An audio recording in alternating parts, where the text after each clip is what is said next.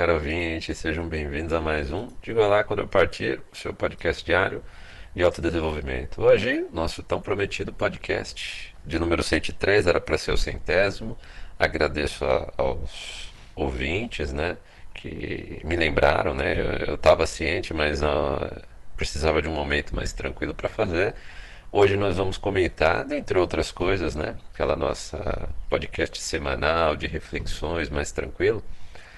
Por que, que o nosso podcast chama Diga Olá Quando Eu Partir? Né? É, lembrando a você que nós temos o nosso site, o www.digolá.net. Lá no nosso site você tem um link do nosso podcast nas principais plataformas de distribuição de podcast. E também uh, no player que tem cada postagem no nosso site, você pode ouvir o podcast com a tela do celular desligada ou ele em segundo plano, fazendo outras coisas no celular. Isso é muito útil para economizar a bateria do seu celular. Caso você queira, você pode enviar uma, sua mensagem de áudio também diretamente pelo site, sem precisar se identificar. Ou, caso você prefira, pode mandar um e-mail para nós através do diga lá quando eu partir, arroba gmail.com, tudo junto sem acento. Mande a sua história, faça a sua crítica, fale comigo. E também você pode fazer, através do nosso site, uma doação de qualquer valor e assim contribuir para que a gente continue com esse projeto. Meu caro ouvinte, minha cara ouvinte, eu até ia fazer esse podcast ontem, mas é, como disse, né, sincronicidade, eu venho repetindo isso nos outros podcasts, né? Quando algo é para ser, é. Quando algo não é para ser, não é. E tem sempre um motivo, pelo menos uh, um motivo é, que te chame a atenção, né? Se você estiver aberto para sentir uh, as coisas acontecendo ao seu ao redor, né? É, de acordo com o conceito de sincronicidade de Jung, não há coincidências é, simplesmente. Né? Tudo que é coincidência, ou seja, inicialmente aquilo chamou sua atenção, então aquilo tem um significado para você. Né? Então é importante, até para o seu autodesenvolvimento, você analisar uh, as coincidências na vida que te chamam a atenção. E ultimamente muita coisa me chama a atenção, né? Como eu sou junguiano aí para uns, uns 10, 15 anos, eu já sou junguiano, então praticamente tudo, a todo momento eu estou observando as coincidências da vida, né? Também porque tem relação, uh, e talvez eu fale disso no futuro, tem muita relação com o taoísmo também. Eu sigo, uh, eu sou por nascença cristão, apesar de eu não me considerar católico mais. Mas a, através de Jung eu descobri a importância para mim do hinduísmo e do taoísmo. E no taoísmo, uh, até pelo I Ching também, que eu pratico por conta da psicologia analítica, uh, a gente tem muito essa questão também da, de analisar as coincidências que não são tão coincidências. Né? Basicamente o taoísmo é isso e o I Ching também é isso. Né? Mas uh, nós vamos falar de I Ching, de taoísmo muito mais para frente, né? Temos mais coisas ainda para falar por é, no momento, né? Coisas um pouco mais concretas, né? E por conta dessas sincronicidades, ontem, há algum tempo, né? Eu tenho dois computadores, tenho um de reserva, é, razoavelmente moderno, né? E tenho bem potente e tenho um uh, que eu uso já há bastante tempo. Era um computador muito avançado, comprei ele já usado quando eu comprei, ele já era muito à frente do seu tempo. Hoje já está chegando na média, né? Tá um computador mediano para e, e, é muito durável, né? É... A placa-mãe é muito durável, já troquei algumas peças, tal, dei uma turbinada nele, colocando um water cooler. E eu sabia que ele ia pifar provavelmente a parte da a parte da da, da fonte, né? Eu tinha uma fonte já genérica nele, aí eu comprei uma fonte um pouco melhor, já sabia que eu ia dar uma melhorada na ventilação interna dele. Né? E eu tinha programado na minha cabeça, olha como são as coisas, né? Eu tinha programado na minha cabeça que eu faria isso na, antes da virada do ano. Ontem, ontem foi um dia que aqui no campo as coisas não, não costumam acontecer da maneira que a gente planeja. Para você viver no campo, você precisa de muita resiliência, porque a natureza não está aqui para te obedecer. a natureza a todo momento prova que ela não te obedece, né? que você não manda nela, ela te manda em você. Uh, as coisas também, quanto mais espaço, quanto eu tenho um espaço muito grande aqui, né?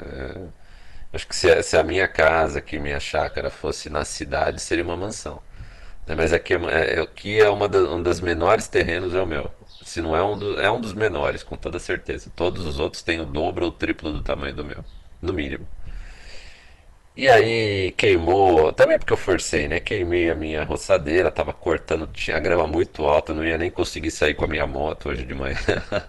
Ah, queimou a roçadeira, eu tentei mexer, não deu certo. Aí eu fui perdendo tempo, aí eu comprei uma roçadeira nova, tentei comprar um motor, eu desmontei, né? Foi só o motor.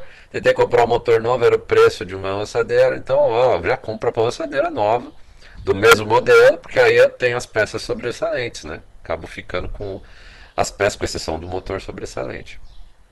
Mas a parte interna aqui da, da, da, da chácara, ela ainda tá com moto bem alto. Tanto que as minhas galinhas se escondem no meio do mato. Elas adoram, né? Mas não é bom por causa dos insetos. Tudo.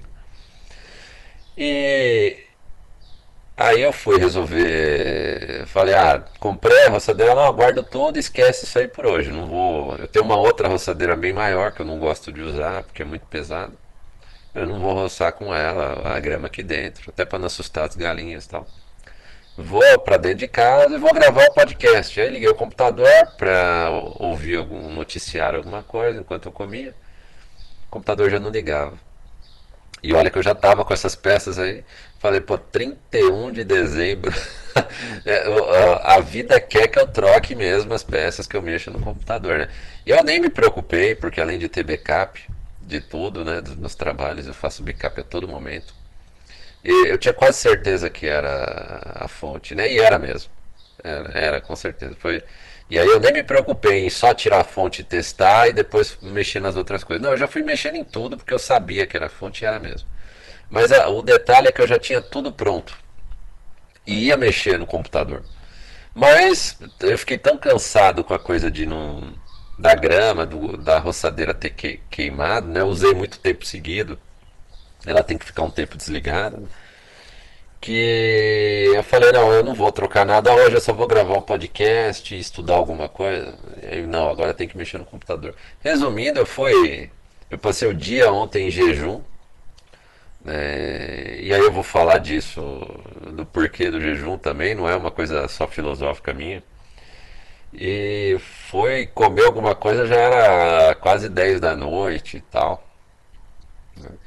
E, mas deu certo, o computador ficou bem melhor, não ficou tudo que eu queria, né? Porque eu, eu coloquei um adaptador de SSD NVMe, aquele bem rápido, né? Funcionou, mas ele não a minha placa-mãe é muito antiga, ela não reconhece para startar o Windows, né? Tem que fazer uma gambiarra lá, não quero fazer gambiarra, então mais para frente quando eu comprar uma placa-mãe mais moderna, quando eu não tiver mais satisfeito com essa, eu já vou ter o NVMe que eu já tenho, então aí eu eu faço a adaptação, né? Mas eu contei toda essa história também, também para bater papo, né, com vocês, mas para explicar, né? Eu tenho essa questão de, de sentir a, as coisas acontecendo, né? Quando você, talvez por conta da idade, né? Tem histórias que contam do meu avô materno, né? Que ele conseguia prever as coisas com muita antecedência, né? E muita gente que conheceu meu avô é, me via falava: esse é, é o jeito e a cara do seu avô. Né? E e talvez você tenha o dom também de prever as coisas. Eu nem encaro como um dom, mas eu quero que a gente tem, a gente tem condições, todos nós, de ter essa sensibilidade de, de perceber as coisas, né? Bem antes de acontecer. Eu tive isso muito na minha vida por conta de aquela. Lembrando o ouvinte, né? O ouvinte novo que está chegando aqui. Tem os podcasts lá do número 6 ao número 10, né? Você procurar pelo site do digolá.net, você vai ver separado lá a minha história pessoal. Eu conto a história da minha mãe narcisista, né, que quase me matou, me espancou quando eu era criança. Do meu, do bocoió do meu irmão, né, um canalha em forma de gente, né. Uh, toda a minha família disfuncional, não, não, vou nem chamar de família aquilo lá, né, meus parentes. E eu tive tudo para dar errado as coisas na minha vida, né? E teve um momento bem cedo na minha vida é lá por volta dos meus 13 anos, eu lembro bem essa, nessa época, que eu, eu me decidi, né? Peraí, eu, eu não posso deixar isso aqui continuar. A coisa chegou num nível, quando eu, eu tive 13 anos, que ficou insustentável, né? Eu, eu lembro que por volta dos 13 anos eu comecei com a mania de estudar muito, muito assim, para ficar fora de casa. Por que, que eu estudava? Às vezes eu pegava um copo de café e eu sentava, eu tinha um quintal muito pequeno lá, um, um, quintal de concreto, né? Então não era confortável, esquentava muito no sol tal.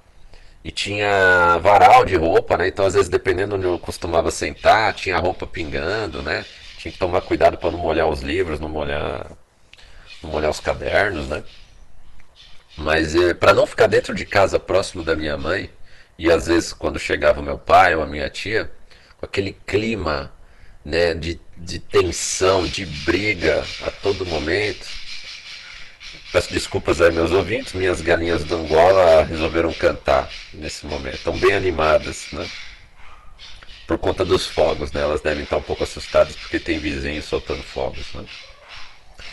E e eu preferia ficar torrando no sol, torrando no sol, no calor de fora de casa, mas não ficar próximo da minha mãe. Era o máximo que eu conseguia ficar, porque conforme eu já contei na, nas histórias do podcast, quando eu tinha por volta de 6 a 7 anos, eu tinha um, um vizinho da minha idade, né? Ele tinha mais ou menos a minha idade, 6, 7 anos, de, de duas, três casas do lado, duas casas do lado da minha. E a gente era muito amigo, brincava fora de casa, tal, no quintal lá do, na, na praça da rua, tal. E aí ele foi atropelado e morreu num determinado dia à tarde. Eu estava empinando pipa, eu não me lembro dessa situação. Muita gente me disse que eu estava do lado dele quando ele foi atropelado por um caminhão. O caminhão dando ré, né? Ele não viu, ele estava empinando pipa, outra pipa próxima a mim. E o caminhão deu ré, atropelou ele e matou, né? E eu não lembro. Eu, não, eu lembro do dia tudo, mas eu não lembro do atropelamento nem dele atropelado. Não lembro. Apesar de ter sido do meu lado. É, foi um dia muito marcante, né? Depois desse dia minha mãe me trancou em casa. Aí não deixou mais eu sair. E aí piorou muito a minha situação, porque era uma pessoa doente mentalmente, né? Minha mãe era é, sinceramente, era uma, é uma pessoa que tudo de ruim que você pode imaginar numa pessoa de perversidade, numa mulher, você encontra na minha mãe. E ela, pouco depois disso, ela me espancou e quase me matou, né? Eu contei essa história no podcast, eu não vou repetir hoje, né? Eu peço ao ouvinte que procure aí no podcast, entre o número 6 e o 10, provavelmente acho que é o 8 ou 9, eu conto a história da minha mãe. Essa história do espancamento, tá? E tem um podcast específico desse espancamento também. E aí, uh, aos 13 anos, né, é, começou a ficar insuportável. Insuportável. Eu, eu era pré-adolescência, né? E aí, realmente, foi aquele momento que eu tive que decidir.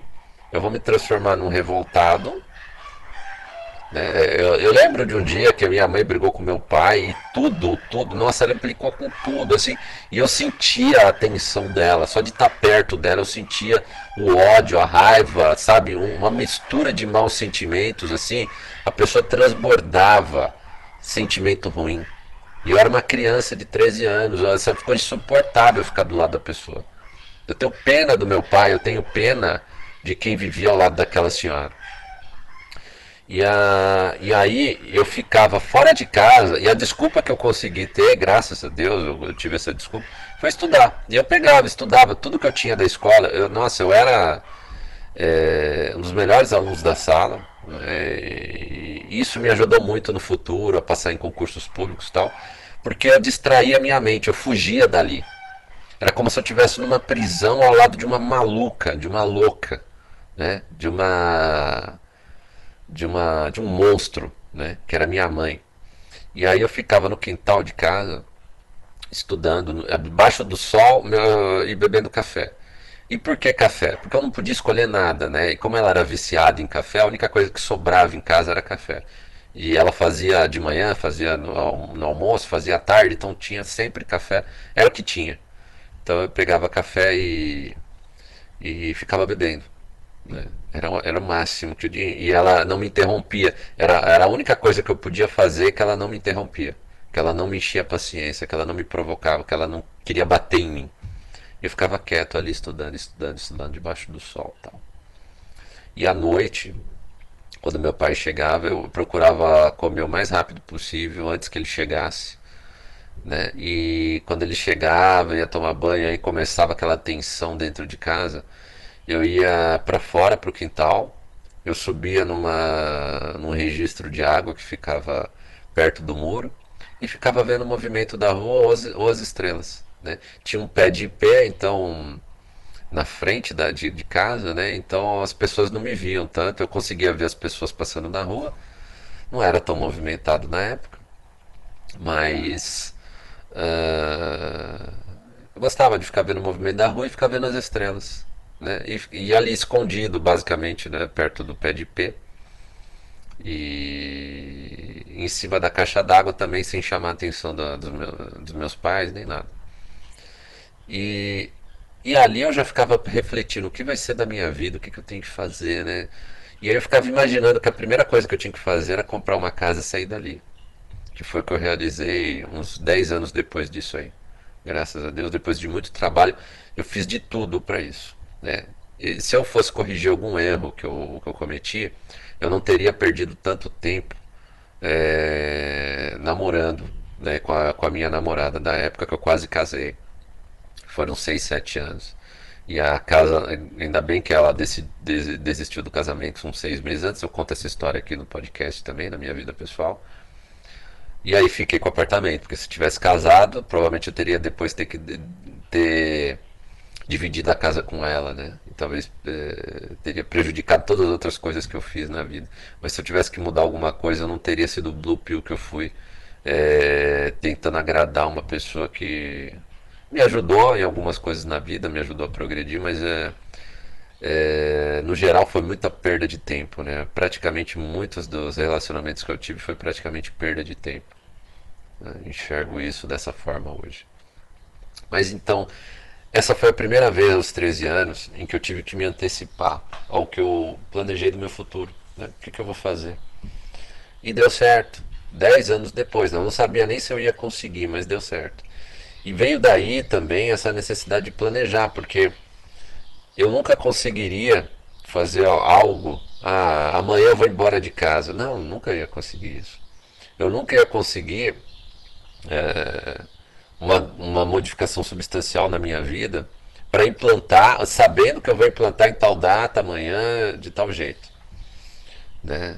Uh, eu, eu, nunca teria certeza, vamos colocar assim, dos resultados futuros de uma ação que eu precisava tomar.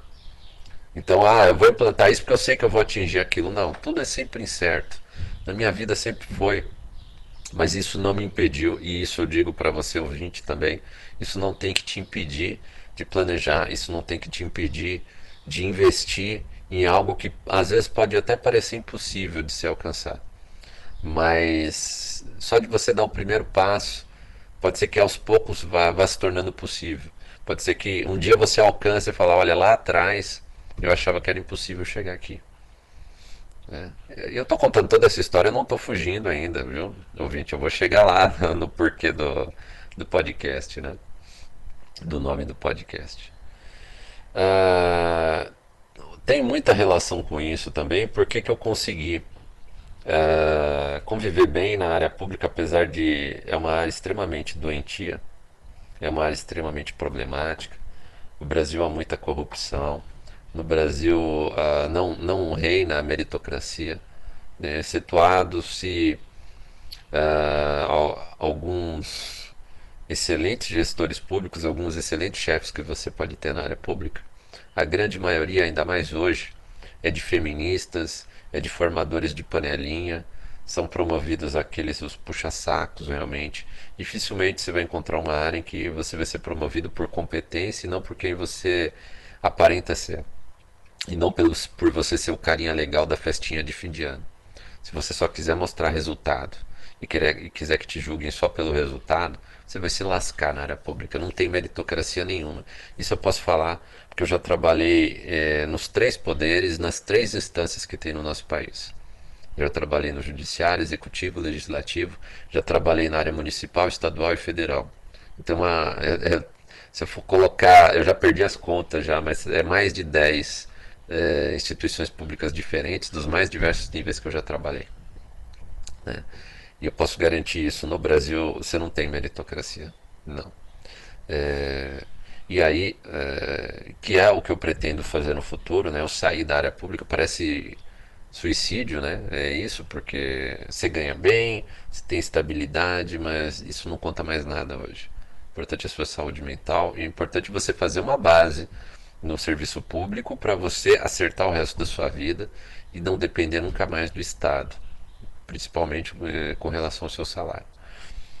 Eu digo isso porque essa característica minha de tentar atuar para o futuro, né? Ó, pode dar isso aqui pode dar errado, ou eu quero isso aqui para melhor. Isso ao mesmo tempo impediu que eu que eu ficasse muito é, sem me mexer né, na minha carreira, muito acomodado. Acomodado é a palavra que eu estava procurando. É, e ao mesmo tempo me precaveu com relação a uma coisa que acontece muito no serviço público: se você é honesto, se você é justo e está num lugar muito corrupto. Eu devo precaver ao, ao ouvinte que quanto melhor o seu salário no, no serviço público, maior o risco de você estar tá atuando num lugar extremamente corrupto, injusto, cheio de panelinha e que vão te ferrar se você for uma pessoa justa. Vão tentar te ferrar. Né? Eu tenho várias histórias aqui, tem uma em especial que, que também poderia ter prejudicado totalmente a minha vida no serviço público, uma questão profissional, que eu ainda estou analisando como eu posso contar sem expor que lugar que foi, que as pessoas, né? E ainda não é o caso que eu sofri assédio, não da, da semideus. Esse caso eu já contei aqui. Mas ah, como você se protege disso? Né? Basicamente, você tem que guardar provas o tempo todo de tudo que você faz no serviço público. A todo momento, tudo que você faz, você guarde provas mande e-mail, registre por e-mail, registre em papéis. Essa, essa é a função da burocracia. Por sorte, eu estudei a, a essência da burocracia em uma das faculdades que eu fiz e eu entendi o conceito de burocracia para você tentar diminuir um pouco, pelo menos, as consequências da corrupção, que no Brasil assola todas as instituições em todos os níveis né, em alguns lugares muito mais do que as pessoas imaginam. É a corrupção diária de cada dia. Né? Estava vendo um, uma gravação ontem do, do, daquele filósofo de direito, esqueci o nome dele agora, né? e aquele que faleceu agora recentemente, esqueci o nome dele. E ele estava contando do comportamento o comportamento feudal né, de, de casta que, que tem no serviço público, que as pessoas no serviço público, eu confirmo totalmente o que ele falou. Se você tem uma lei, ah, você tem que obedecer à lei. Tem o princípio da legalidade. Ótimo, tem sim. Vamos obedecer à lei. E aí vem seu chefe no serviço público e fala: Olha, eu quero que você faça dessa forma. E aí você vai analisar a lei e vai analisar a forma como seu chefe está dizendo. A lei, ela permite às vezes algumas eh, interpretações. É, as leis brasileiras, em especial, são muito tem brechas de análise, né? Vamos dizer assim. Você consegue, se você tiver uma cabeça pensando de uma maneira correta e justa, você consegue ver claramente qual é a intenção do legislador. Olha, o legislador está querendo que você siga por esse caminho. Está claramente escrito isso. Mas a própria língua portuguesa, né, a, a, forma como as leis são feitas, ah, mas permite essa outra interpretação aqui meio capenga.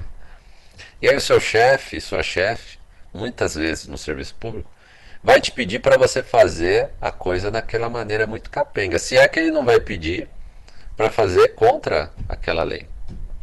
E aí, nesse momento, que a grande maioria esmagadora do, dos servidores públicos vão preferir obedecer ao seu chefe do que obedecer ao, ao, espírito da lei. Vamos usar esse termo, o espírito da lei. A lei está querendo que seja dessa forma. Tem que ser dessa forma. Ah, mas eu, tô interpre... eu sou seu chefe, eu estou interpretando dessa maneira. Faça dessa maneira. E aí começa a você ser perseguido, a você. Eh, todas as ferramentas que seu chefe tiver que usar contra você, ele vai usar para você pedir para sair.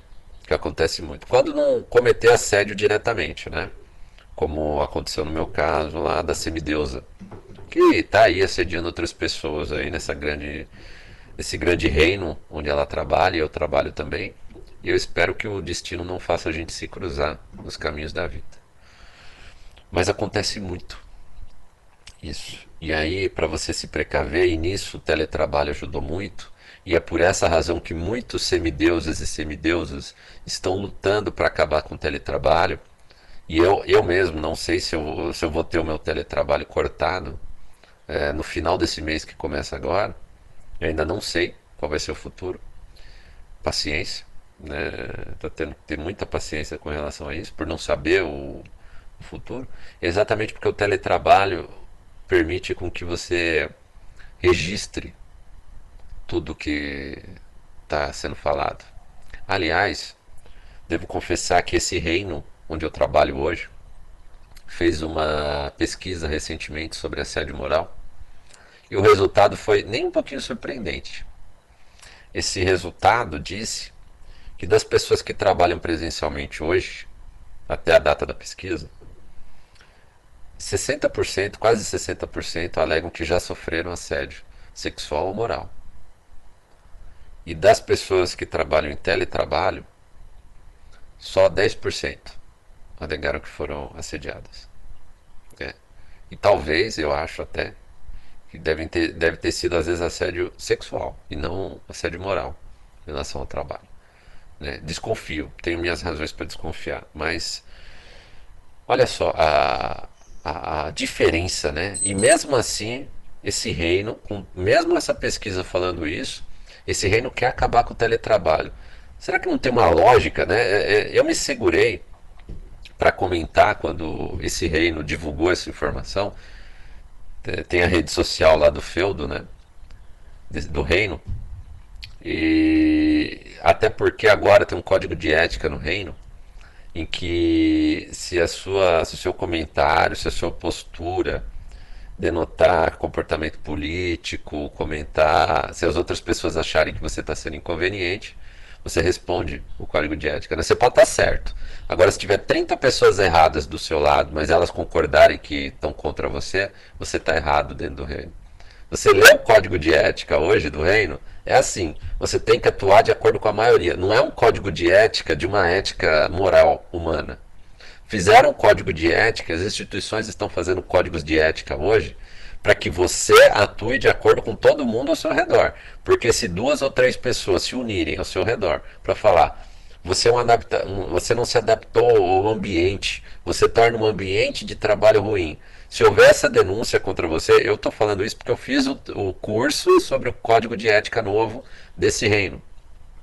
Se três ou quatro, cinco pessoas ao seu redor não forem com a tua cara, você pode estar tá certo e as pessoas erradas, elas vão conseguir mover um processo de ética contra, de ética contra você, como acontece no, hoje nos conselhos regionais né, de profissionais né?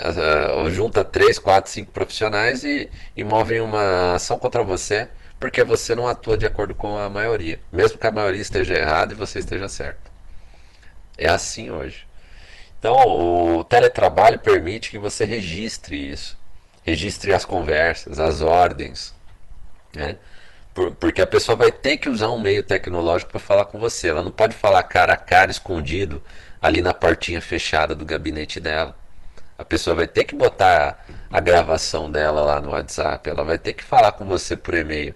E é mais difícil ela expor a ordem ilegal dela dessa forma. Entendeu por quê que estão querendo acabar com o teletrabalho? E vão acabar. Vou com certeza vão fazer eu voltar a trabalhar presencialmente, eu e milhares de outros servidores como eu. E eu falei tudo isso para dizer, para chegar ao ponto que eu queria, né, de explicar porque eu digo olá quando eu partir. E agora eu vou chegar na questão bem pessoal minha, né?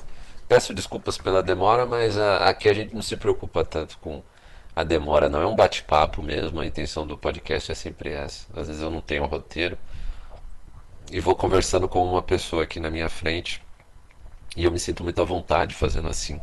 Né? Peço desculpas se às vezes os ouvintes não gostarem desse formato. Né? No dia de hoje que as pessoas querem tudo em cinco minutos resumido, né? não é a minha intenção. Minha intenção é deixar gravado mesmo podcasts bem longos mesmo né? como se eu estivesse falando com algum amigo meu aqui tomando um café na minha frente. E aí, vamos chegar no tema, né? Diga lá quando eu partir é o nome do podcast. Uh, eu disse, já contei a história né, do, do meu último relacionamento. Eu acho que é a pessoa que eu mais amei na vida. Uma pessoa maravilhosa, que tinha três filhos. Uh, uma pessoa que me tratava muito bem no começo, pelo menos, da relação. Uh, existe toda a questão de, de, ter três filhos e ela ter muito contato com o pai da criança, apesar de ele estar distante. Mas eu não, encara, eu, eu não via isso como algo ruim. Dependendo da pessoa, eu nem vejo, mas uh, hoje eu, eu muito, depois de ler bastante conteúdo, né, eu acho que eu me tornei red pill mesmo bem depois. De, logo depois desse relacionamento, né? Porque eu amava muito essa pessoa.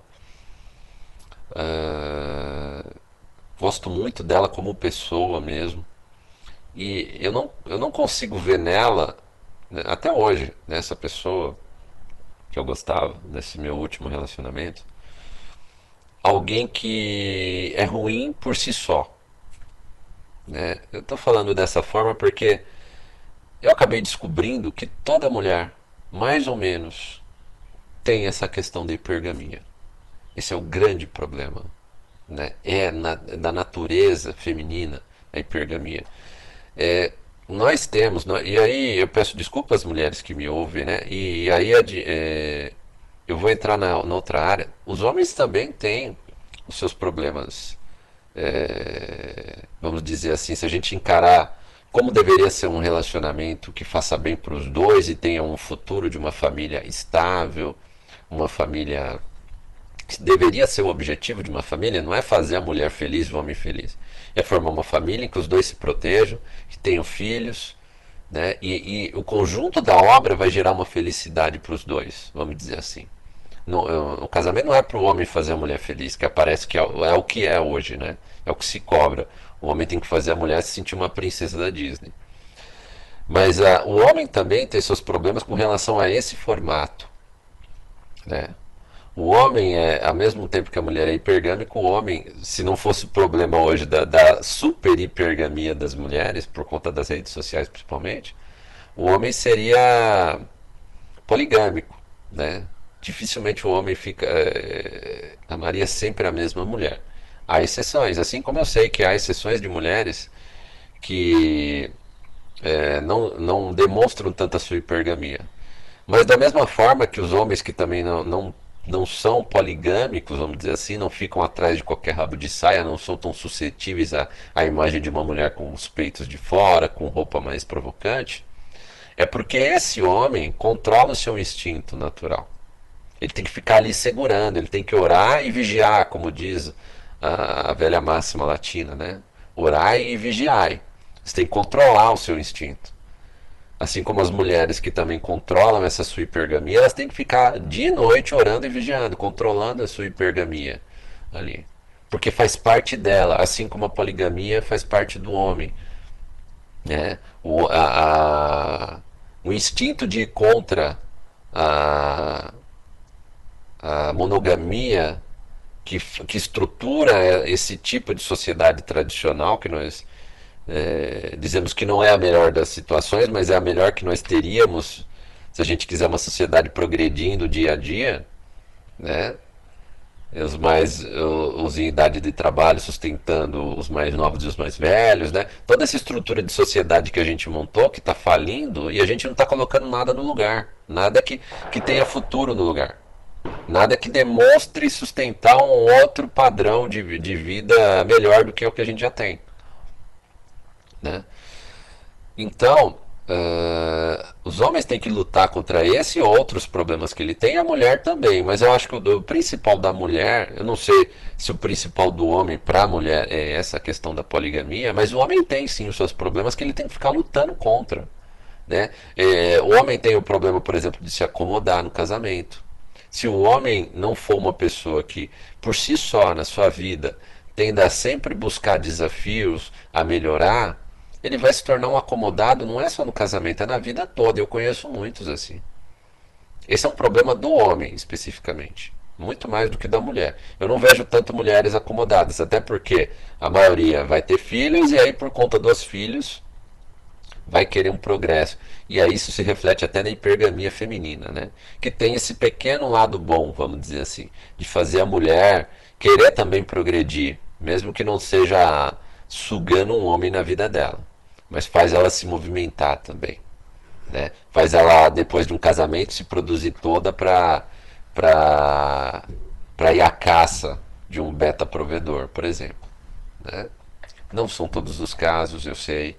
Né? E, e, como eu disse, há mulheres que conseguem lutar e controlar esse seu instinto, assim como há homens que lutam contra esses seus outros problemas. Sim, mas está ficando cada vez mais difícil dos dois lados, né? Mas para as mulheres, até por conta da influência das, re das redes sociais e por conta da falsa ilusão de que é muito fácil conseguir um homem provedor para elas, ou conseguir sexo se quiser, ou conseguir prazer, ou conseguir alguém que sustente os seus mimos, muitas mulheres acreditam que não precisam fazer muito esforço e que se o cara lá do lado dela não estiver fazendo tanto quanto as amigas dizem que é, ele deveria estar tá fazendo para ela, se ela tiver a oportunidade, ela mete o pé na bunda dele e pega outro. E o que eu tô falando isso porque esse relacionamento estava indo muito bem, que eu, que eu senti realmente que podia dar certo, mesmo ela tendo três filhos, mesmo ela não tendo responsabilidade financeira, ela admitia isso, ela tinha um, um, um, senso crítico muito grande com relação a algumas coisas, mesmo ela não demonstrando um foco para uma para uma um esforço pessoal para acertar essa questão financeira e profissional dela depois do casamento dela ter terminado, né? É, e eu também, aí entra o meu erro de entrar como salvador, né? Como todo homem entra, ah, tadinha, vou salvar ela. E aí chegou num nível e que eu tinha essa pessoa que até certo ponto eu sacrificaria todo um certo nível de, de progressão financeira minha, de progressão é, pessoal meu, para poder estar ao lado dela e fazer ela subir na vida um pouco, né? É, apesar de, em termos familiares, ela tá muito bem servida, e esse também era um problema, porque era, era aquela típica mulher que, é, ou pessoa, né, vamos dizer, porque tem homens nessa situação, mas muito mais mulheres do que homens. Tem o pai muito cheio da grana, então os erros dela, o pai vai lá e abafa. Até por conta dos netos, né? Ela tem sempre aquele suporte, coisa que eu nunca tive. a maioria dos homens não tem um suporte familiar né, para se quebrar a cara, como aconteceu com ela, né, montando a consultório de coaching dela, aí deu um prejuízo muito grande, não deu lucro nenhum. Mas é, é, aquela história que eu já contei aqui nos podcasts de fazer o que gosta enquanto o homem faz o que precisa ser feito, né? E aí deu um prejuízo muito grande para ela, mas o pai estava lá para cobrir esse prejuízo. Eu sei que foi mais de 100 mil reais só por conta do, de ter um consultório numa das melhores, nos melhores, nos lugares mais caros do bairro onde ela, do, da cidade onde ela atuava, que não era uma cidade barata, é uma das cidades mais caras. É, hoje, no, no, estado onde ela mora, né? E, e aí, o que que destruiu todo esse sonho, desse, desse jogo de, de de bônus e ônus que eu estava calculando ali, né? foi é, aquela história que eu já contei aqui, de que num determinado domingo a gente iria viajar e eu acordei muito mal. Eu já estava acordando mal há muito tempo. Né? Eu estava. É, aliás, há mais de 10 anos eu senti alguns sintomas, né? como extremo cansaço, dor geral no corpo, extremamente extremo cansaço, principalmente depois do almoço, né? É, mas dia eu acordei muito mal. Talvez porque eu tenha jantado muito tarde junto com ela, né? Ela foi até o meu apartamento e a gente pedia comida, chegava tarde. E aí a gente acabava comendo muito tarde, né? E a gente acordou cedo para ir viajar. Eu acordei muito mal, a ponto de eu não conseguir dirigir. E aí eu propus para ela, tentando disfarçar que eu tava, não estava mal, que eu, que eu, que eu estava mal, né? Eu tentei convencer ela, convenci a gente em vez de ir de carro. Realmente era meio ruim, assim, pensando na ideia, mas era o único jeito da gente viajar. Falei, ah, acho melhor a gente ir de ônibus, né? E de transporte coletivo, né? De trem, de ônibus. Demoraria um pouco mais, mas não, não teria tanto problema de estacionar. Foi a desculpa que eu dei lá. Mas é realmente porque eu não conseguia nem dirigir de tão mal que eu tava. Eu não queria deixar transparecer isso, não preocupar ela. E ali eu conheci a tal hipergamia, né? Foi ali foi o começo do fim. Porque foi um dia, eu já, já contei essa história aqui, mas só falando rapidamente. Foi o dia que eu mais me esforcei na minha vida para fazer alguém feliz.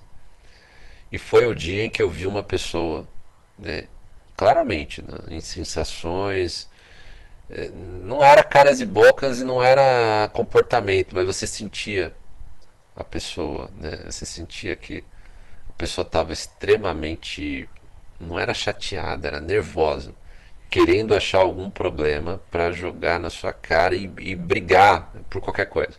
E ele não tinha o que brigar, não tinha. A gente passou, era o sábado, né? A gente passou o sábado todo. Uh, sábado todo é, eu me esforçando, fazendo coisas. Era uma, a gente foi para uma cidade turística, né, que não era tão longe, mas era uma cidade turística e, e tudo que eu pude fazer é, durante esse passeio lá para fazer ela ficar feliz, eu fiz e nada agradava ela, nada. E você via que a pessoa estava procurando um motivo para estourar com você. E ao mesmo tempo eu estava muito doente. E, bom, fiz de tudo até o último momento. Voltamos, fomos no shopping, uh, almoç, almoç, jantamos, tudo que eu pude fazer. E nada. E aí no dia seguinte de manhã a gente acorda juntos, né? Eu acordei um pouco melhor. E aí eu ia propor a gente ir num outro lugar, aí sim de carro tal. E ela quis fazer uma DR logo de cara, logo acordando de manhã. E aquele para mim foi o fim. Ali eu senti que acabou. Ah, ali, quando ela quis fazer uma DR uh, ah, na cama de manhã, né? Falei, eu não vou passar por isso. Não vou. Não quero. Eu não mereço. Eu olhei para foi, foi acho que a primeira vez que eu, eu, eu como homem tive um pouco de dignidade de olhar, não, olha, eu entendo o lado dela, é, mas é, é, é o feminino dela fazendo isso. Ela não é uma má pessoa. Ela é uma pessoa que eu amo muito. Uma pessoa maravilhosa que eu adoraria ter do meu lado. Mas eu não mereço isso. E isso, é, por mais que ela, assim, é, é necessário passar para o ouvinte que assim, ela não foi indelicada comigo. Ela não foi desrespeitosa comigo. Ela não foi raivosa comigo. Não, não. Ela foi extremamente delicada, objetiva, né? Se, se, alguém analisar o jeito que a pessoa me tratou, ela me tratou com toda educação. Né? Até as últimas vezes que a gente conversou foi com toda educação, com todo carinho. Mas é a essência do que estava rolando ali. Né? A essência era: é, você não me tratou como uma princesa como eu mereceria. Em nenhum momento ela percebeu que eu estava quase caindo de dor no corpo. né? Eu me lembro do meme, eu me lembro dessa história, me lembro do meme do, do cara se jogando no chão, ensanguentado para a mulher passar em cima para se proteger do que tivesse no chão. Né? Tem vários memes assim, né? O cara tá lá, ou, ou do meme do cara é, tá lá molhado na chuva forte e, e dá o guarda-chuva para proteger a mulher. E ela não deu valor nenhum para isso. Não sei se ela não sabia. E mesmo que ela não tenha percebido que eu estava muito mal, é, eu acho que mostrou também ela não estava nem aí. É, depois, um tempo depois a gente estava separado, eu contei para ela, né? Não desse dia específico, mas eu contei do problema que eu tinha. E falei, olha, é, eu, eu fiz de tudo. E, e ela depois ainda estava indiretamente me cobrando, né? Que eu não a tratei tão bem. Depois que a gente se separou, a gente teve a oportunidade de conversar algumas vezes ainda. A gente tem um respeito muito grande um pelo outro. E ela indiretamente estava me cobrando, né? Que eu talvez eu não tivesse me esforçado tanto quanto eu poderia. Falei, Aí eu, eu, eu, não tinha falado até, até aquele momento para ela e eu falei o problema que eu tinha né, de saúde. Falei, olha, eu fiz o máximo. Né? Bom, aí vamos continuar, né? Eu já contei essa história só para deixar claro. Que aí depois disso eu procurei, eu já vinha procurando médico né, há, muito tempo. E todos os médicos que eu procurei é, nunca acharam, me deram suplemento alimentar, né? vitamina, me recomendaram exercício e tal, mas ninguém nunca achou o que, que eu tinha, né? Ah, aí eu tive a, a sorte de achar uma médica que não se contentou enquanto não achasse. Eu fiz alguns exames, não achamos nada. E ela não contente, né, com os meus sintomas, o que eu estava falando para ela. É... Eu não estava. Tá até essa sequência de barulho aí, porque eu liguei um dos meus celulares, aí veio um monte de mensagem, né, de ano novo, né? E, e aí aconteceu o seguinte, né? Ela. Ela me pediu, ela insistiu mais de uma vez com alguns exames bem específicos, né? E aí, numa dessas, desses exames bem específicos, a gente descobriu. Ah, e aí fica um alerta para você também, ouvinte. A gente descobriu a tireoidite de Hashimoto ou síndrome de Hashimoto. É uma é uma síndrome que ataca a tireoide. Ela tem esse nome porque foi descoberta por um doutor chamado Hashimoto no final do século passado, né, em 1998, século passado, né? Tem uns 30 anos só que descobriu essa doença, é uma doença muito recente. É uma doença em que uh, uh, os, os glóbulos brancos do seu corpo, né, o sistema de defesa do seu corpo, começa a atacar por alguma razão, as células da tireoide, da sua tireoide. E peço desculpas aí se eu, se eu não contar exatamente como é, eu estou simplificando muita coisa, né? E eventualmente algum médico discorde dessa maneira de falar, é, ou mesmo discorde que seja isso que eu vou falar, algumas coisas que eu vou falar, mas deva-se dizer que não há uma unanimidade na área médica sobre o que é a tireoidite de Hashimoto e nem sequer se há um tipo só de doença. Então, se algum médico, alguém que tenha algum tipo de tireoidite de Hashimoto, porque há tipos diferentes e até hoje não se tem uma definição, como tem, por exemplo, de diabetes, tem mais de um tipo, né? Eu, eu para mim, de tudo que eu já li fora do Brasil também, em, outra, em outros estudos fora do Brasil, porque no Brasil praticamente não tem nada, é, eu cheguei à conclusão que tem mais de um tipo como tem mais de um tipo de diabetes e cada tipo de diabetes tem um reflexo diferente, tem sintomas diferentes. Tireoidite também. E eu descobri porque tem um rapaz onde eu trabalho que descobriu um pouco antes de mim, foi mera coincidência mesmo. Um pouco antes de mim descobriu a dele, a operou, inclusive. É, eu descobri um pouco depois que ele, também operei, mas o, o pós-operatório dele está sendo bem melhor e bem diferente do meu e, as, e, e, são coisas totalmente diferentes, né? Os sintomas dele são um pouco diferentes do meu e, e é a mesma doença. Isso ocorre porque não dá para prever, por exemplo, qual que é o problema da tireoidite. Se fosse só atacar as células da tireoide, até que estaria bem, né? Mas é, o seu corpo começa a ficar inflamado, é uma inflamação geral pelo corpo, né? Porque começa a ter uma guerra dentro de você entre as suas células, os seus glóbulos brancos, né? É, e as células da sua tireoide. E aí essa guerra vai aumentando e vai virando uma guerra mundial, vamos dizer assim. Vamos dizer que começa como se fosse uma guerra da Ucrânia com a Rússia. E daqui a pouco está uma guerra mundial. E é isso que acontece na tireoidite de Hashimoto. Em algumas pessoas não, às vezes fica uma guerra localizada ali, uma guerra fria, né? E a pessoa vai levando. Se ela descobre, ela faz algum tratamento e não tem um tratamento específico, não tem um medicamento específico, né? Existe um que é a levotiroxina, é, que auxilia para que você não perca a produção de hormônios na tireoide, né? Mas o efeito é só esse: substituir um pouco o papel que a tireoide que está sofrendo ali. Né? Agora, com referência à guerra em si, é como se fosse assim: o mundo está preocupado com a guerra da Ucrânia com a Rússia por conta do desabastecimento, por exemplo, de petróleo, gás para a Europa ou, a, ou de fertilizante da Ucrânia. Né? Vamos dizer assim, vamos fazer esse paralelo.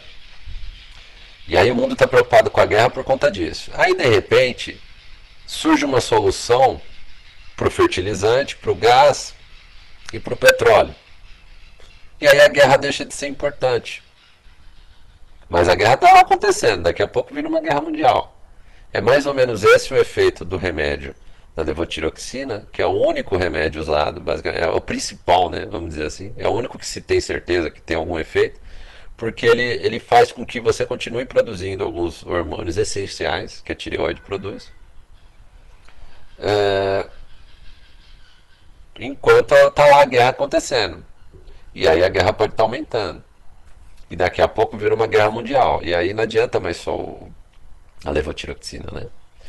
E é o meu caso, né? Então a gente tem alguns exames bem específicos para determinar o nível dessa doença e não só não está regredindo, como está avançando muito. E eu sei agora dos efeitos, né? Eu tenho sintomas bem específicos, né, dela, e ela está progredindo muito rápido, né? E aí fico alerta para você que se você sente um cansaço, uma insônia constante, é, se você tem um aumento de peso que você nunca consegue perder antes de começar o tratamento né, da tireoidite Hashimoto, eu estava 20 quilos acima do meu peso ideal e nunca eu, eu corria como corro, muitos quilômetros por dia, faço dieta há muito tempo já e não conseguia perder um, um grama sequer. Né? Eu, ganha, eu perdi um quilo ganhava dois, né? E a, a tireoidite de Hashimoto provoca isso, né? E logo que comecei o tratamento, eu estou no meu peso ideal e não engordo, mas aliás, eu estou tentando fazer o tratamento para engordar e não consigo. Exatamente porque, pelo menos com referência aos hormônios da tireoide, eu estou suprido. Mas a guerra está lá. E aí o que acontece quando se transforma numa guerra mundial? Uma doença que era só uma inflamação se torna praticamente uma metástase. Essa guerra, que era localizada na tireoide, ela se espalha pelo corpo e aí vira câncer em um ou mais órgãos. Né? Muitos médicos evitam fazer essa correlação ou dizer para o paciente essa correlação né, do câncer, que seria a tireoidite é um pré-câncer, vamos dizer assim, e que já passa direto para metástase. Mas é mais ou menos isso que acontece. É uma guerra localizada, que não é câncer. Aí você pode até ir retirando pedaços da tireoide. E aí chega em algum momento que essa guerra toma conta do mundo inteiro, do nada assim. E aí vai pipocar câncer para tudo que é lado. E, aí a pessoa, a depender do lugar que surge esse câncer, a pessoa passa dessa para melhor. Né? É, eu ciente disso, E eu ciente de vários outros casos também que aí me revoltaram com relação à a, a situação do homem é, na vida, né? Tem algo que me, que me revolta. Pode não parecer ter relação direta, mas tem. É, eu me vi nessa situação, né, com essa doença. Ela está evoluindo, no meu caso, muito rapidamente. E aí, eh, analisando, né, você olha e fala: eu não vou conseguir me aposentar. É uma coisa que já me chamava atenção. E agora mais ainda, porque eu estou pagando previdência mais do que uma mulher paga. Eu vou ter que trabalhar mais tempo que uma mulher trabalha. E eu não vou chegar na época de usufruir isso aí, o que eu estou pagando. Enquanto tem um monte de mulher jovem aposentando, é, e até comparado com homens na mesma idade se aposentando antes, e vai viver mais do que os homens. E aí você vê várias doenças femininas, basicamente femininas, né? É, sendo utilizadas, por exemplo, para se aposentar antes do tempo, uh, ou para conseguir alguns benefícios previdenciários que o homem não tem. Algumas doenças são típicas de homem não tem. A tireoidite de Hashimoto ataca muito mais homens do que a mulher. Se eu não me engano, é a proporção de 4 para 1. 4 homens para uma mulher. Não há nenhuma previsão, no momento, de você, eh, no Brasil, de você considerar a tireoidite de Hashimoto uma possibilidade da pessoa aposentar um pouco antes. Nem quero, nem quero. Só que eu não acho justo que a mulher. É, é, é uma questão matemática, né? Que a mulher que vive mais tempo do que o homem, que ela trabalhe menos tempo do que o homem e aposente antes. E o homem tem que trabalhar muito mais para viver menos tempo, para curtir menos tempo da sua aposentadoria. Literalmente, o homem é o escravo da sociedade moderna. E se você levar em consideração que quatro vezes mais homens do que mulheres têm tireoidite de Hashimoto e vão morrer antes de se aposentar, basicamente colocaram na minha testa a tatuagem escravo da sociedade. E falando isso, eu estou dizendo ao ouvinte por que da necessidade minha de fazer um podcast com, da forma como eu faço. Por que falar dos temas que eu falo? Né? Eu acho que alguém tem que vir, outras pessoas estão fazendo isso, mas alguém tem que vir e deixar registrado isso. Né? Ah, o que está acontecendo? Né? Como os homens se sentem hoje na sociedade, refletindo coisas básicas. Né? Eu não vou conseguir aposentar. E eu contribuo para esse sistema muito mais do que uma mulher que vai trabalhar menos tempo do que eu, vai viver muito mais tempo aposentada, e eu nem sequer, quatro vezes mais homens do que mulher, só falando da tireoidite de Hashimoto, vão morrer antes do que, do que a mulher para aposentar. E não, quatro vezes homens do que mulheres não vão conseguir se aposentar por conta da tireoidite, falando especificamente da tireoidite de Hashimoto. Ninguém sabe por quê. Pode ter, pode ter relação com radiação, já que a, tireoide tem muita ligação com radiação, né? Você pode ver que nos lugares onde caíram bombas atômicas, né, na, na, você tem ou, ou, tiveram desastres nucleares, é, como Chernobyl, como Hiroshima, Nagasaki, né, por causa das bombas, você tem um aumento imediato e substancial de problemas com tireoide, de câncer de tireoide. Então pode ter ver com pode ter relação com com radiação ou, ou pode ter outros tipos de, de, de questões que ainda não, não, descobri, não descobriram ou se descobriram não estão querendo divulgar para não alertar as pessoas. Não sei, para mim não vai fazer mais diferença porque eu já tenho isso, mas ficou alerta para você fazer exames específicos se você tiver sintomas que não passam, como cansaço excessivo, não conseguir ter perda de peso, né? problemas de pele. É uma infinidade de sintomas a depender do tipo de tireoidite. Né? Não tem na, na, na, na, no dicionário médico uma divisão dos tipos de tireoide, mas eu falo pelo conhecimento que eu tenho das pessoas que têm caso de tireoide. São sintomas diferentes. Você consegue enxergar classes diferentes de sintomas. Eu tenho sintomas que outras pessoas não têm e outras pessoas têm sintomas que eu não tenho. né? É, eu tenho muito problema de pele quando eu com a tireoide atacada, né? A, a filha da, da Glória Pires, né? A, a atriz, ela tem é, tireoidite também de Hashimoto, que tem outros sintomas diferentes do meu, mas que atacam tão forte quanto o meu. É um, é um, é um grande exemplo a, a filha da Glória Pires, né? E bom, aí cheguei nesse ponto, né? E foi para isso que eu fui morar no campo. Tomei algumas decisões, falando, bom, já que a vida não me ajuda, eu vou tentar fazer do, do que sobra ainda da, do meu tempo de vida, né? Um pouco próximo do que eu acho justo, né, para mim. Né? Eu sei que eu não vou conseguir usufruir tudo que eu acho que eu mereceria depois de tanto sacrifício que eu já fiz.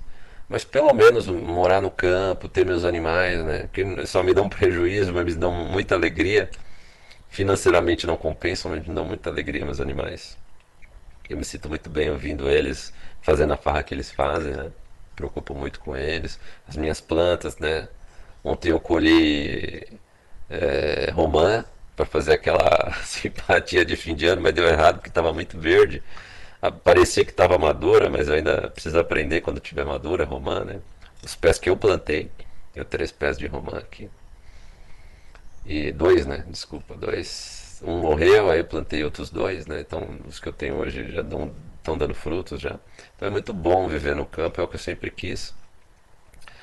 Não é da maneira que eu queria, eu queria curtir isso de uma maneira mais tranquila, mas né, é, é o tempo que eu tenho, né?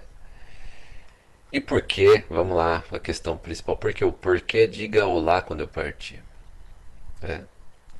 A minha ideia do meu podcast, a principal, é deixar registrado não só minha forma de pensar, meu pensamento sobre a vida, nessa, nesse sentido de que a gente na vida tem que fazer três coisas, né? Escrever um livro, é, ter um filho e plantar árvores, né? Ter um filho não tive condições, até que eu gostaria em outra época da minha vida, em outra época da humanidade. Hoje já não. É... Plantar árvores, eu já plantei várias já. já estou até colhendo romã, né, minhas parreiras. O meu pé de. O que mais pegou foi meu pé de amora. Meu pé de amora já está com 3 metros de altura já. Né? Tá crescendo muito. Né? Os bambus também. Né? E escrever um livro, não sei, hoje as pessoas não leem muito, né? Mas eu queria deixar registrado muita coisa. Mas eu dei esse nome de Golá quando eu partir, porque eu tenho a impressão, eu tenho um sentimento para mim, especificamente eu digo de duas pessoas, né? Eu tenho dois sobrinhos, né? Uma sobrinha, um sobrinho pequeno, uma sobrinha que eu, conheci muito, quando era pequena, até pouco tempo atrás, ela deve estar por volta dos seus vinte e tantos anos nesse momento. Eu já contei a história aqui nesse podcast, filha do Bocoió, que não sabe nada da história do pai dela, nada. Nada das histórias que de ele ter do, do primeiro quase filho dele, ele pagou o aborto, né? Da, da Andressa, né? Da, da moça chamada Andressa, que era. Ele fez um filho nela, da vizinha que era da frente, depois ela sumiu. E aí apoiado pela minha mãe, né? Cristã, né? Apoiando o aborto, né? Estranha essa situação. Mas ela não sabe nada da história dela. Ela cresceu e só recentemente, as poucas notícias que eu tive dela, que eu percebi que ela já ela não, não cresceu uma criança revoltada, uma adolescente revoltada, mas ela está agora externando a revolta dela através da, de, aceitando toda essa cultura woke, né? toda essa cultura woke. Eu tenho para mim, eu conheço bem a psicologia, né? desse tipo de é, era uma, é uma psicologia natural. Se, se, se, fosse a mim também, talvez eu, eu agisse dessa forma. Eu tenho certeza absoluta que ela vai querer procurar. Peraí, é, ela vai começar. O processo vai ser o seguinte: ela primeiro vai começar a se questionar se ela sabe tudo com referência ao pai dela. Né? Ela, ela vai começar a, a, até. Não houve, eu tenho certeza que do caso dela, não houve alienação parental, porque a mãe dela é uma pessoa bem justa com relação a esse sentido. Uma pessoa bem religiosa e justa. A mãe dela. Uh, só errou em, em, ter na vida dela foi na época da, do carrossel, né? Apesar de ser uma jovem, uma jovem bem justa, ela é uma pessoa justa, mas ela teve a fase do carrossel e pagou o preço disso, né? Ela teve um bocoió que fez um filho dela, infelizmente. Não sei se o bocoió pediu para ela abortar também, como fez no primeiro caso. Não sei nem se teve outros casos, né? Mas uh, fato é que teve. A menina criou e criou praticamente sozinha, sem ajuda nenhuma do Bocoió. E ela vai se questionar, essa minha sobrinha vai se questionar eventualmente um dia, se ela sabe tudo do pai dela. E quando ela imaginar isso, ela vai imaginar: por que, que eu tenho tio que, que procurou distância dessa família? Porque provavelmente a, a minha família fez a minha caveira, né? tenho certeza disso. As últimas informações que eu tenho é que eu, eu sou ovelha negra dessa família. Né? Para eles. Mas olhando em termos de saúde mental, em progresso de vida, em paz na vida, paz, literalmente. Você pegar as pessoas, a pessoa que teve paz na vida, depois que se afastou né, nessa família, e, e procurar quem teve paz estando na família, é, foi o único que teve paz todas as pessoas dessa família que ainda têm contato umas com as outras tiveram problemas de todo tipo, jurídicos, problemas emocionais, problemas, todo tipo de problema. É, é uma família extremamente é, disfuncional. E quem se junta a essa família, e em algum momento ela vai perceber que ela, ela vai ter que se afastar de algumas coisas, ou ela vai começar a questionar: peraí, isso aqui tá errado. Peraí, essa, esse meu pai fala uma coisa, mas faz outra. Mas peraí, por que, que o meu tio se afastou? E eventualmente, eu, foi o que eu imaginei nesse digo lá quando eu parti, é que talvez que quando quando ela vai tentar me procurar para dizer um olá, eu já vou ter partido. Eu acho que ficou claro agora o sentido do nome do site, né? Quando eu fiz esse nome foi pensando nela, mas uh, eu sei que outras pessoas, talvez esse outro sobrinho que eu já só conheci quando, enquanto bebê, né? Agora não, não faço mais ideia de como ele está, como ele é. É talvez eles. A minha sobrinha sim, porque ela me conheceu. Mas meu sobrinho estava muito pequeno quando eu me afastei né, dessa família. Mas eventualmente mais algumas pessoas da família também vão, vão ter essa curiosidade, até no sentido de procurar ajuda, procurar perdão, talvez, né? Talvez eu acho até que vaso ruim não quebra, né? Uma coisa que é, é uma verdade universal, ouvinte. Deus às vezes procura. Não que eu seja uma pessoa boa. Não. É, eu acho que outras pessoas são muito melhores do que eu. Eu tenho essa humildade de admitir. Mas existem pessoas ruins que vivem até o até o último minuto, viu? Parece que Deus não quer levar ela para outro lado. Eu não tenho, às vezes, minha dúvida nenhuma de que a, a, a pessoa que foi a minha genitora, extremamente perturbada, uma doente, um monstro na face da Terra, né? Eu não duvido que tal, é bem provável que eu parta dessa vida e ela continue viva. E que ela depois tente me procurar. Né? Para saber, ou alguém sob influência dela, com, com as historinhas que ela vai contar, é, venha me procurar ou uh, para saber como eu tô, ou na desculpa de oferecer ajuda, caso eu esteja precisando de ajuda, mas na realidade querendo que eu peça perdão. Eu não tenho dúvida que ela não vai ter paz uh, procurando que eu peça perdão a ela, apesar de tudo que ela fez para mim. Ela é esse tipo de pessoa. Eu tenho certeza que o ouvinte já conheceu pessoas assim. Já, já viu pessoas assim, né? Pessoa que te esculhamba, acaba com a sua vida e ainda depois quer que você peça desculpa para ela. Eu não tenho dúvida que a, minha genitora, a minha mãe, é esse tipo de pessoa. Né? Até pela última mensagem que ela mandou para mim. Depois eu cortei totalmente o contato. Né? Aquela pessoa que não admite que errou, não admite que é doente da cabeça, não admite que ela prejudicou a minha vida e a vida de várias outras pessoas, do meu pai, né? Toda a família é disfuncional por conta dela. A pessoa não admite. E é nós temos muitas mulheres hoje em dia assim, né? Muito mais fácil encontrar mulheres hoje assim. A pessoa escolheu com a tua vida e ainda quer que você, que você peça perdão para ela. E aí, por esse sentido, que eu fiz principalmente os podcasts pessoais meus. Né? Porque eu acho que tem que ficar registrado, não só para minha sobrinha, mas para eventualmente para essa monstra que infelizmente foi minha mãe, caso ela um dia procure e eu já não esteja mais aqui, né? para querer dizer olá depois que eu partir, que ela ouça da minha boca ou qualquer outra pessoa que um dia venha me procurar e que conheceu essa dita cuja, ou essa família disfuncional da qual eu fiz parte, que fique registrado a verdadeira história, ou pelo menos a minha versão, né? Não, ninguém é obrigado a acreditar na minha versão, mas eu deixei registrado. Eu acho que seria muita covardia por parte deles poder fazer a narrativa deles, contar a história, eles da minha família, né, da meus parentes, né, minha mãe, meu irmão principalmente, minha tia, meus primos. Seria muita covardia eu deixar eles criarem a narrativa deles da maneira que eles quisessem, mas eu não poder contar a verdade de dentro como eu contei em vários podcasts aqui, principalmente nos podcasts do número 6 ao 10. Qual foi a verdadeira história, ou pelo menos a minha versão. Esse é o motivo desse podcast.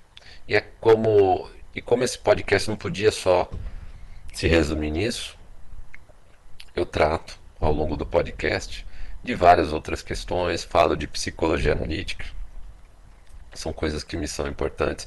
Faço as minhas reflexões pessoais sobre o que eu acho da sociedade, de acordo com tudo que eu estudei. Eu acho que eu tenho a contribuir um pouco com tudo que eu vejo, com tudo que eu li, com tudo que eu estudei, com a minha experiência, por exemplo, com quem está querendo entrar no serviço público, os jovens, pessoas hoje que têm metade da minha idade, estão entrando no mercado de trabalho, estão curiosas para saber o que vão encontrar no serviço público, se é tão bom assim. Eu, eu tenho a obrigação de tirar um pouco a ilusão dessas pessoas para elas não se decepcionarem tanto quanto eu me decepcionei. Talvez acordar alguns homens que ainda estão começando na vida sexual, estão tão atrás de, de mulheres hoje como eu estive na minha juventude. E hoje sendo até muito mais perigoso para o futuro deles do que era já na minha idade, por conta das leis que tem hoje, por conta da hipergamia feminina com as redes sociais, com as leis que tem hoje principalmente. Eu acho que cabe esses, esse alerta né? Não querendo que alguém me siga e faça exatamente o que eu estou dizendo para fazer, mas dando as minhas experiências pessoais, dando a minha reflexão pessoal, o meu ponto de vista, que tanto me faltou no caso do meu pai e que eu tive em muita parte com o meu pai de criação, né, que era um amigo da minha família que acabou me criando, que foi a figura paterna que abriu muito meus olhos com relação a muita coisa. Apesar do meu instinto de homem, né, ter pesado muito ainda em muita coisa, mas eu acho que eu fiz muito menos burrada por conta das coisas que ele me ensinou. Poderia ter feito muito menos se eu ouvisse tudo que eu estou falando agora, se eu ouvisse mais novo. Né? Resumindo, é isso, meu caro ouvinte. Esse, o título do meu podcast é, é Diga Olá quando eu partir. É que a, o núcleo do motivo do podcast existir. É claro que depois tem toda uma questão de meus ouvintes, né? Me faz muito bem conversar, me faz muito bem trocar ideia com meus ouvintes. Mas a, a ideia original, o núcleo, é que fosse um registro dos meus pensamentos e da, e da, da minha história pessoal para aquelas pessoas da, da minha família, parentes, sangue do meu sangue, ou que conhe, conhecessem algumas pessoas do meu sangue e que tivessem depois a curiosidade ou a vontade de justiça de me procurar para saber por que, que eu fiz tudo o que eu fiz da maneira que eu fiz, por que, que eu me afastei, que elas ouçam a verdade. A verdade dói, né? ou pelo menos a, a verdade do meu ponto de vista. Né? Talvez a, as pessoas que me prejudicaram, aquelas pessoas da minha família, tenham a verdade deles. Verdade é verdade, né? Pode ser que eles tenham a narrativa deles, mas pelo menos a minha narrativa vai ficar registrada aqui. Não vai ficar incólume, não vai ficar limpinha. Não, vai ter um pouquinho de sujeira jogada naquela roupa branca que eles tentaram disfarçar, pintando de branco, né? A, da moral da família, né? na realidade de família não tem nada. Como eu acho que muitas famílias, né, tem o seu lado podre, mas a minha muito mais. Né? Umas têm mais, outras menos, mas a minha família nem pode ser chamado de família, aquilo de onde eu vim, infelizmente. E aí é de golar quando eu partir, porque eles vão tentar me dizer, olá, sabe quem eu sou? É, quando eu ouvi essa, se eu estiver vivo e ouvir essa frase, eu já faço ideia de onde vai vir. Né? Mas eles vão dizer olá, eu já vou ter partido, muito provavelmente, porque vaso ruim não quebra. Infelizmente esses trastes vão viver a vida muito mais do que eu. Mas sabe que, para concluir, sabe que eu não acho ruim? É. Uh, porque eu vivi bem. Né? Relativamente eu acho que eu vivi tranquilo. Né? Eu procurei fazer o bem, eu procurei ser justo. Me prejudiquei muito até, sendo justo. Mas eu acho que para essas pessoas a vida vai ser um peso. É um peso. As pessoas que, que agem dessa forma, as pessoas que, que vão vir me procurar querendo que eu peça desculpa pelo, por todo o dano que elas me causaram, esse tipo de pessoa que elas são, é, eu acho que a vida para essas pessoas é um peso. Eu acho que é, já é um martírio para elas ficar imaginando onde é que eu tô e o que eu estou fazendo, com a vontade de vir me cobrar. Cobrar não sei o que, mas elas se sentem no dever de mim me cobrar alguma coisa. E eu sei que elas estão me, me, me cobrando com a cabeça delas e imaginando que forma elas vão usar para me cobrar. E como elas vão se aproximar de mim para me cobrar. Né? Como até provavelmente essa minha sobrinha vai vir. Se ela vir me, vir me cobrar, provavelmente já vai vir com uma imagem da pior possível com relação a mim. Né? E aí eu quero, espero, queira Deus que ela tenha, pelo menos essa minha sobrinha, tenha a paciência de ouvir os podcasts todos, especialmente os que eu falo da minha família, né, da minha vida pessoal, do 6 ao 10, podcast 6 ao 10, especialmente aquele que eu falo de onde eu fui espancado pela avó dela, minha mãe, e especialmente aquela que eu falo do pai dela, o Bocoió, né, com relação àquela questão do aborto, né? E aí, quem sabe, algo que está no inconsciente dela, que eu tenho certeza que está, de que ela teve um péssimo pai, né, comece a, a ir para o consciente da mente dela e que ela saiba que a origem do pai que ela tem, do lixo de pai que ela tem, não é o pai, é a avó dela. E como é que tudo isso foi gerado. E que as pessoas que não têm relação nenhuma com a minha família ou comigo conheçam toda essa história para poder fazer um paralelo com outras histórias que estão acontecendo nesse momento da mesma forma. Como se cria um ambiente hostil, como se cria um ambiente familiar tóxico e você é capaz de destruir potenciais, pessoas que podem ser excelentes pessoas, excelentes profissionais, excelentes cidadãos e acabam sendo mastigados vivos por famílias disfuncionais como foi a minha. Meu caro ouvinte, minha cara ouvinte, eu acho que a gente já deve ser o maior podcast que eu já fiz hoje, né? Consegui fazer de uma maneira leve, né? não muito emocional, mas bem clara, falando tudo que eu queria falar. Ficou bem longo. É, agradeço sempre a paciência dos ouvintes ouvir essa história enorme, né? É, mas encare como eu encaro, né? Eu sento aqui com o meu copo de café, que já esfriou e começa a falar como se eu estivesse falando para um amigo, para uma amiga. Eu espero que você ouvinte, eu tenho certeza que meus ouvintes fiéis são dessa forma, né? encaram a mim como um amigo, eu encaro vocês também como amigos e amigas. E conheceram hoje o principal objetivo do porquê tem esse nome, qual foi o objetivo de criar o podcast. E hoje o podcast é muito maior do que isso, né? Não é só um, um registro para familiares meus, não. É uma coisa que me preenche mesmo eu poder estar tá falando, né? Até porque eu vejo poucos seres humanos o dia todo, é uma forma de eu ficar, de eu conversar com as pessoas. E eu converso com você, meu ouvinte, meu ouvinte. E quero muito agradecer é, nesse nosso primeiro ano juntos, né? Agora estamos indo para o segundo ano. Hoje começa a segunda temporada, né? Toda virada de ano eu vou mudar a temporada. Para quem acompanha os podcasts, é separado por temporada. Hoje a segunda temporada começa.